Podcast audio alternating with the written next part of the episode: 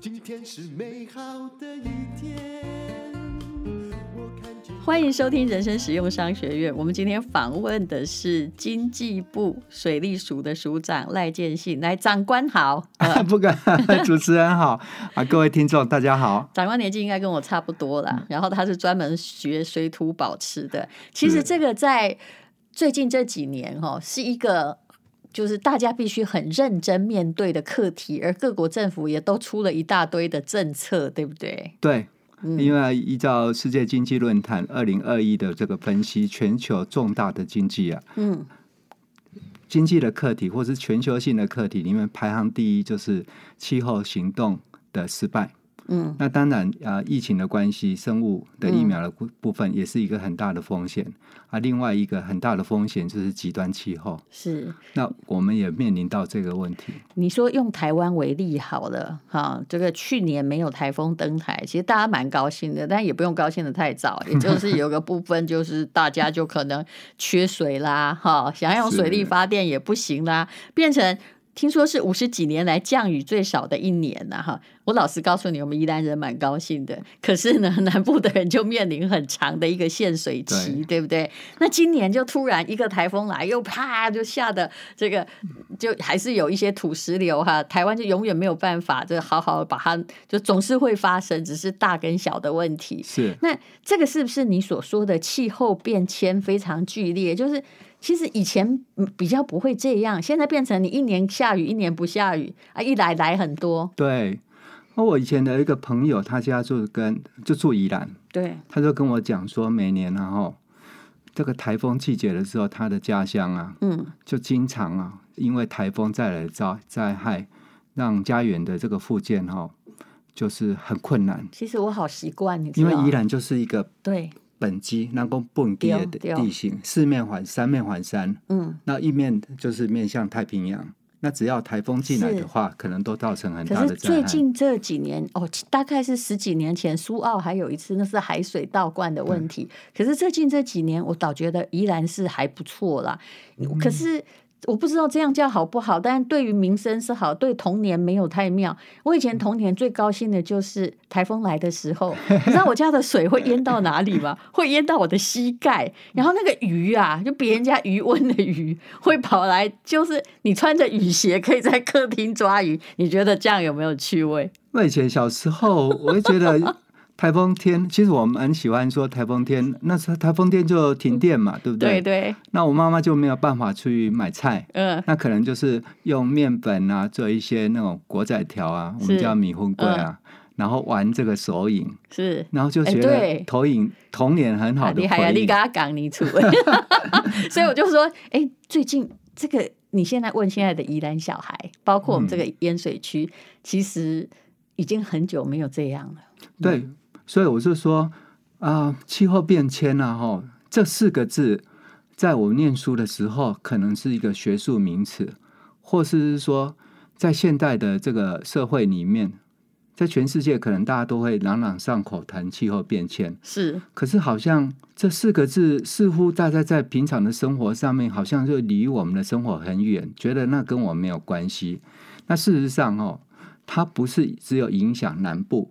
台湾的南部，或是过去的宜兰、嗯，是哦。我举一个例子，今年六月四号，我们在台湾大学是测到一个小时哦下两百零四毫米的雨量。那个概念是什么？你说的是我的母校吗？有这种事哦？测到最高的记录，就是实验小组在那里做。那日本东京啊，哦，它历史以来最高的这个降雨记录是一小时一百五十七毫米左右的一个降雨。那我们台北市算是我们全国首善之区，我们的雨水下水道，我们只能承接一一小时七十八毫米的雨量。换句话说，超过基本上就是超过我们的设计能力，可能就会淹水。其实那莉风灾就是一个，当然那是也是蛮久以前了。可是多少人哦哈的那个财产就是付之一炬，所有电脑都坏掉。对不对？还有人挂掉啊！像中国大陆的郑州，前一阵子不是啊，呃，那个地下铁，我很清楚，我有捐钱。嗯、地下铁就突然它是它本来郑州根本不会下雨，哎，三年不下雨，几乎可以到这个地步。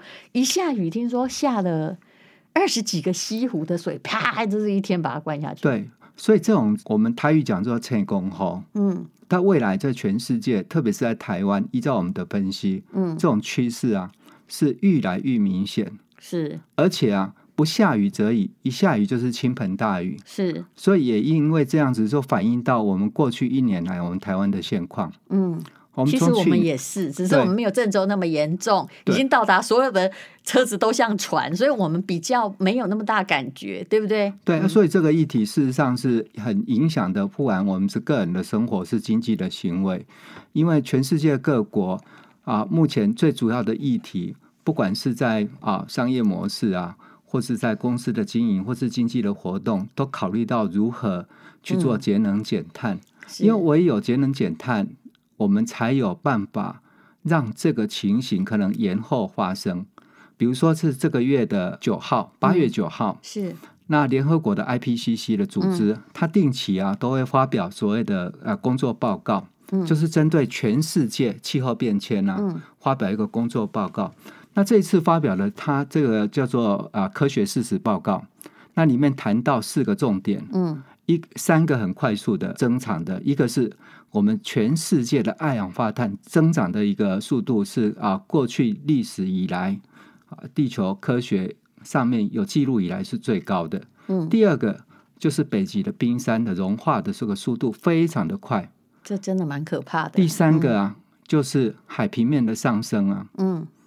那也是超乎我们的意想之外、意料之外的一个事情。所以这种情况，面对我们的台湾，特别是台湾，比如说像我们西南部的这个沿海地区，都是地层下陷的区域。嗯、各位只要试想，假设海平面上升一米的话，是我们会有多多少国土会流失？是。同样的，假设说我们现在有好山好水，或是我们有有开发或者什么社区在这个海边的话，嗯，你可以试想，它未来可能你本来离海还有一段距离，未来可能离海就很近了。其实从齐柏林的看见台湾，我们也看到了以前一些也许不是那么科学的，比如说各式各样对待海洋的措施，其实有时候反而造成了陆地越来越少。但是现在我知道大家有比较科学的方法。那你讲到了那个南部的余温的下限，我知道宜兰也在下限，你又是宜兰人嘛哈，这个真的跟你在抽地下水养鱼有关系，还是本来自然它就会下限？哦，现在我们的国人对于地下水的使用比较谨慎，是。啊，但是啊，过去啊，我们对环境的这个意识比较少，嗯，那当然。大环境气候变迁可能也是有一些的影响，嗯，那因为海平面就会上升，可能就会造成这些的问题。嗯、那除此之外的话，我们现在各个所谓的养殖的鱼温啊，在使用地下水上面也比较有多少会去做做一个控制啊。因为我们知道说，这个是归水利署管的，对不对？那水利署管的所有有关水的事情是那怎么控制？因为有些人就是嗯，以前有一阵子是怎么控制，人家都不听啊。那以前我们台北市啊，就是地层下陷会啊比较严重的一个地方。嗯，那后来我们就发现，因为台北在两百万年前，它是一个所谓的湖。是，所以台北市啊，哈底下面的地层就很松软。我们是个盆地，对，慢慢。那只要地下水位下降的话，嗯、那可能地层下陷的问题就很严重。嗯，那后来的话，当然你说要减缓地层下陷，第一个方法就是减重嘛。嗯，地表减重是，荷重减重是啊。第二个是少抽，嗯啊，多补充。减重不可能嘛，哈！减重不可能。那少抽的部分，以往啊，台北台北有到底在怎么抽地下水？只有你们知道。我们一般市民会觉得说，啊，我哪博的起疑呀？嗯。啊，我我记得我国小的时候，我第一次来台北市，然后参加科学比赛。那我是我我我家乡在在彰化了，嗯。那我们坐了火车是。就是 就是会冒烟的火车过，每次过山洞啊，就会觉得很有趣。那个你那来台北的时候，同年代的了，来台北的时候都觉得说，那时候就会觉得台北的空气很不好。是，那是主要是因为在台北市或是我们过去的台北县，也就是现在的新北市，嗯、周遭有很多的工厂。是。那慢慢因为产业的转型，嗯，那这些产业也许可能是到中国去了，也许可能是到到中南部去了，嗯、所以基本上，嗯、所以我们的产业离开的话，那台北就是纯粹成为商业活动。像商业活动，它使用的这个地水量就比较小，是。那使用水量比较小，自然。哦，就会下沉的，对就是下面那些水，你把它当船就就好了嘛，是对不对？它的浮力就会比较好，不会水位往下降。对、哦，因为我们本来是个湖。那、嗯、对，那另外的话，大家也是在使用地下水的这种私有井啊，很多啊啊没有名分的井，我们要去把它去做一个控制。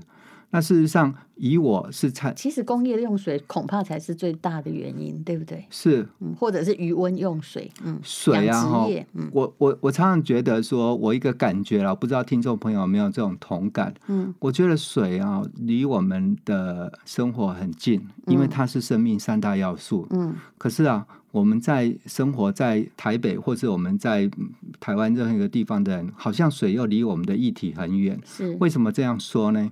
你看到台北市啊，有淡水河，嗯，可是多少的台北市民可以看到淡水河很好的美景，嗯，所以我们对于水的感觉很远，是。那我们又认为说，我们喝的水，那就是水龙头一转开就是自来水，嗯，我们就认为说这些水是啊天然而来，非常自然而来。事实上，每一滴水流到我们家户中的水龙头，嗯，起码跑了一百公里的路，是。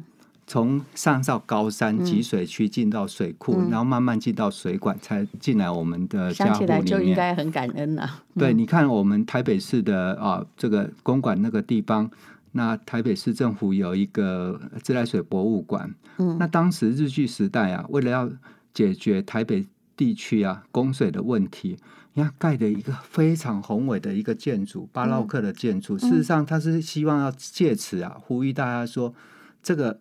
有很干净的水喝是多么神圣的事情，嗯、可是慢慢的，我们对于所谓的环境的一个使用啊，哈，不管是治愈的、过度的使用它，嗯、那早期我们经济发展的一个年代，不管是在南部，我们甚至有进口废五金啊，嗯、然后来赚外汇。嗯、可是后来我们发现说，我们要处理这些废弃物，我们要国家要花更多的钱。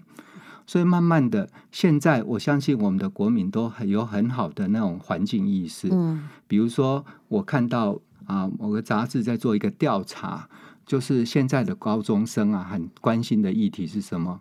那我很意外的是啊，很关心的议题也跟我们今天讨论的议题有关。他们就是说海龟啊，嗯，上面被插的一个那个吸管啊，吸管有海龟啊，哈、嗯，就是就是因为吸入海漂垃圾，嗯。吸入海漂垃圾之后就死了。是，垃圾的问题，环境的、嗯、的议题，环境的争议，是现在的年轻人很关心的一个事情。嗯、那当然也呼吁呼应到我刚刚讲的 IPCC 谈到了气候变迁这么广泛的议题。嗯，它影响不但是只有我们的产业，是还有我们的生活。嗯，因为大家试想，假设说像去年的一个状况，一直都没下雨。嗯，一直都没下雨的时候，哎。突然间一下就是倾盆大雨，一直都没下雨，影响我们的生活是什么？只要我们在中部地区，那时候实施啊，公五天停两天，对，大家都觉得啊、呃，苦不堪言了，苦不堪言。嗯、就像现在的疫情生活一样，大家都戴口罩，嗯、觉得说啊很不方便。可是口罩没有缺水严重，但是水就是 生命的三大要素啊。嗯，然后你看洗头没有水，上厕所没有水冲，嗯、那它又不像在都市的生活。然后又不像在乡下，嗯，在乡下的话，可能有很多的替代的方式。是在都市的生活，连连连可能是一般的餐厅啊，都不让人家借厕所，因为这个水是要被管制的。是，所以这个议题的话，就是其实它会影响到很多的经济的要素。对。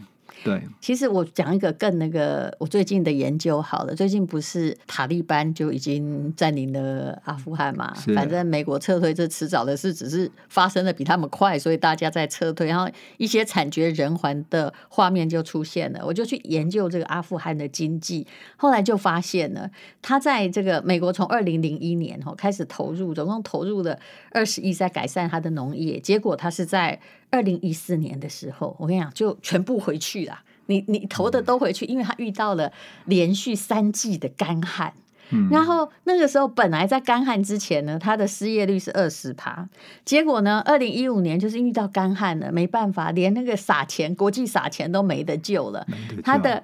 失业率哈就变成了，其实它是一个小国家，人不是很多，失业率变成四十趴。那这个时候，请问那四十趴的失业率跑到哪里？为了要活，他们就加入恐怖组织。啊、哦，鸦片就是因为你知道种鸦片不需要太多水，鸦片占他们国民 GDP 的三分之一，所以国际的贩毒就更严重了。所以一个国家的旱灾可以导致这么多的结果，其实是我们没有办法想象到的。就自然界它有它的蝴蝶效应。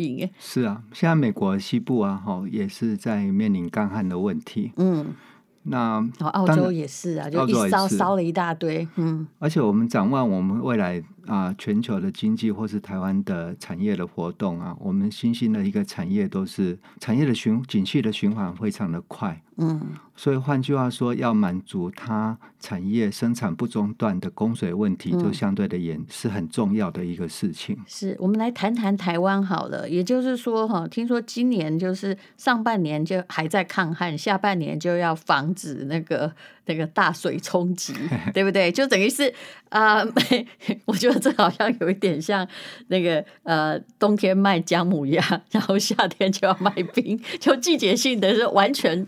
做不一样的事情，而且你们还要抓紧时间清淤，对不对？那我知道清淤最近只要那个水库放水，好多人都跑去看呐、啊，对啊，就把它当美景看。哎，但是事实上那个危险度到底如何？刚刚署长送给我一个宝石哈，这个宝石就是石门水库阿姆坪的防汛隧道的防淤隧道，防淤哦，对，防防不是防汛，防淤隧道的贯通的纪念是。一百一十年，他们都是今年嘛，哈，就是今年出现那个，诶、欸，那个东西到底大家看到有没有画面很漂亮？那、啊、到底你们到是怎么做的？然后危险性在哪里？你可不可以告诉我们？所以台湾哈，它所处的一个位置刚好是在气候或是地啊、呃、这个环境之下非常特殊的，嗯，然后在板块板块的活动，我们也是呃地震比较频繁的一个国家。所以我常常在处理水的问题的时候，就最近看到奥运，我就想到，嗯，我们面对这种自然灾害的应对啊，哈，可能要跟那个羚羊配一样，很快。啊，嗯，你是指他们什么很快？反应打球 打的很快？你看那个林洋配，那那个金牌战，呃，多少时间就结束了？是他们那个。快对手快攻，他快速防御。对，然后其实他就是比数很悬殊的，啪啪啪，就就好像在打金银牌战，就像在打普通比赛一样。对，嗯，你看那个李阳为了那接那个球，不管是冲的或什么，任何的球从哪一个地方来，他都要设想到。是，是，是，所以，我们面对啊未来的一个情境，我刚刚讲的气候变迁，那雨可能会下得很快很大。然后，呃，那个天然灾害的一个状况可能会变化很快速，所以我们的准备就要很快速。可是你比较惨呢、啊，那球场没有很大，嗯，落点在哪里都算得好。但是说真的，我们其实我们最近的那个水灾已经防堵的，你看土石流，你是啊，重大土石流事件都是在很久以前的记忆的。可是就是还是有这个小地区的防不到，就是它总是会在一个死角发生，因为台湾实在也不算很小，对不对？是，所以我觉得，嗯，基本功就相对。重要哦！你看，刚刚主持人谈到我们建立了一个防御隧道，嗯，盖一个水库不容易啊，哈，是。但是水库的淤泥只要不清的话，它就变成本来要装水的，就会变装泥沙。欸，为什么我们有这么多淤泥？就是因为从那个是必然如此，就是从上面掉下来，就一定会吸带水跟泥沙。对，嗯，这呃，山洪爆发的时候，水跟泥沙就像主持人一样，就冲进了水库里面来。嗯，那我们只要不清的话，嗯，那日。呃，日积月累的话，这个水库的这个库容就会啊、呃、逐渐的减少。那逐渐的减少，就会影响到我们的调蓄的一个能力。嗯，所以基本功就是清淤的工作，就是很重要。是，所以我常常在想，科技不管怎么变化，嗯、我们有一些基本的一个工作是必须要去做的。哎，你们到底是怎么清淤？因为这石头如果要跳出来的话，那就其实中间也一定会经过一些危险的过程。现在需要用人力吗？还是都是机械在做？当然，呃，现在大部分都用机械，嗯，可是过去都是用挖土机去挖，那挖土机去挖，挖土机只能在干的这个地表面去进行、啊、去挖，但是水库经常有水，我又不可能把水库卸空。现在到底是怎么做的？所以我们用，好想知道。我们用这个抽的，哦，抽泥，抽泥船在水库的湖面抽泥、哦、啊，一年三百六十五天持续的抽泥、哦、啊，不然就是用像夹娃娃机这样子的抓斗，嗯、去把水库下面的底泥抓了。其实那个后来就变成机械，等于是机械人在。在服务，因为我有同学，中欧国际工商学院同学，他是做都都江堰水水坝的清淤。那我看见的，他给我的影片都是机器人哎，是这长得不像我们想象的机器人，它是机器船，对，对不对？变形金刚一样，是是是。但是我们现在这几年，我们台湾发展的一个方式，就是也不用啊机械来清，就是刚刚你看到那个防淤隧道。嗯、所谓防淤隧道是。到台风来的时候啊，利用水利的方式，自然把水、把泥沙冲出来。哦，所以我们就必须要去做一个工作，就是以前的水库啊，哈，我们并没有做这种设施。是，那我们在老很想知道现在在怎么做。在老旧的水库，我们在水库的最底层，嗯，在太岁头上去动土，去开挖了一个隧道，然后利用闸门的控制。当上游的泥沙冲进来，刚、嗯、好跑到我水库这个地方，嗯、我就把闸门打开，嗯、让这个泥沙通过水库，嗯、不要累积在水库里面。嗯、那这个这个泥沙自然就可以带到下面去。就用自然的方法，就把泥沙往外运了。这个是我们听起来很聪明诶，这是我没有听过的事情啊。我们台湾哈，否则等于是。不然你一去捞也捞个没完没了啊！很多听众朋友可能会去过美国的胡佛水库，胡佛水库路过，嗯、不然拉斯维加斯你路过可能会去参观。嗯，那台湾的这个建水库的技术啊啊，来自于当当时的美国的资源。嗯，可是到后来的时候，因为美国人盖胡佛水库，胡佛水库可能两三百年不会有淤积、淤满的问题。很漂亮的湖啊，因为它雨量很少，是泥沙很少，嗯、所以。他们的国家没有碰过泥沙的问题，它不是从高山带下来的水。那台湾的话，台湾我们常常会有产生很多的泥沙，嗯、所以我们自己的国家有自己的问题，必须要去解决。嗯，那我们这个问题的话，我们现在找了这个防御隧道这个方式也是一个好的方式。嗯，所以在防灾的工作上面，然后我们针对于自己的环境，我是觉得说，第一个要有一些风险意识。风险意识是是我刚刚讲的羚羊配这样子，你说针对对方的来球，不管在哪一个地方，你我们都可能。不可能都要觉得有可能，对啦。然后反应要很快，这是一个理想。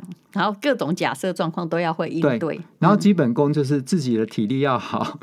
那对于对我们水利人来讲，就是要清淤要清得好啊。是哦，水沟家户里面水沟要要通。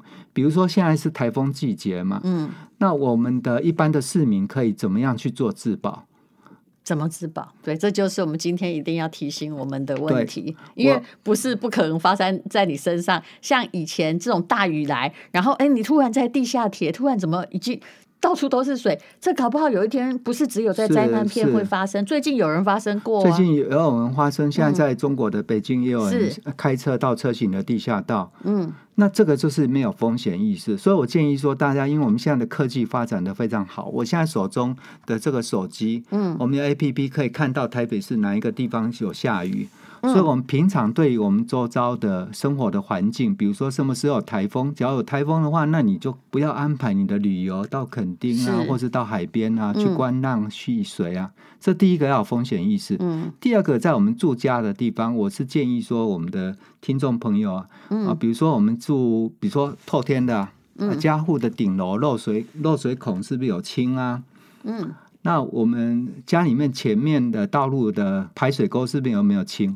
那一般现在地方政府都会定期去清了。可是假设说我们住家旁边的这个道路的排水沟都没有清的话，那像今年的台湾大雪下了那么一一小时下了两百多毫米的这种雨量下来的话，那自然而然水无法宣泄的话，可能就会淹到我们的家户里面来。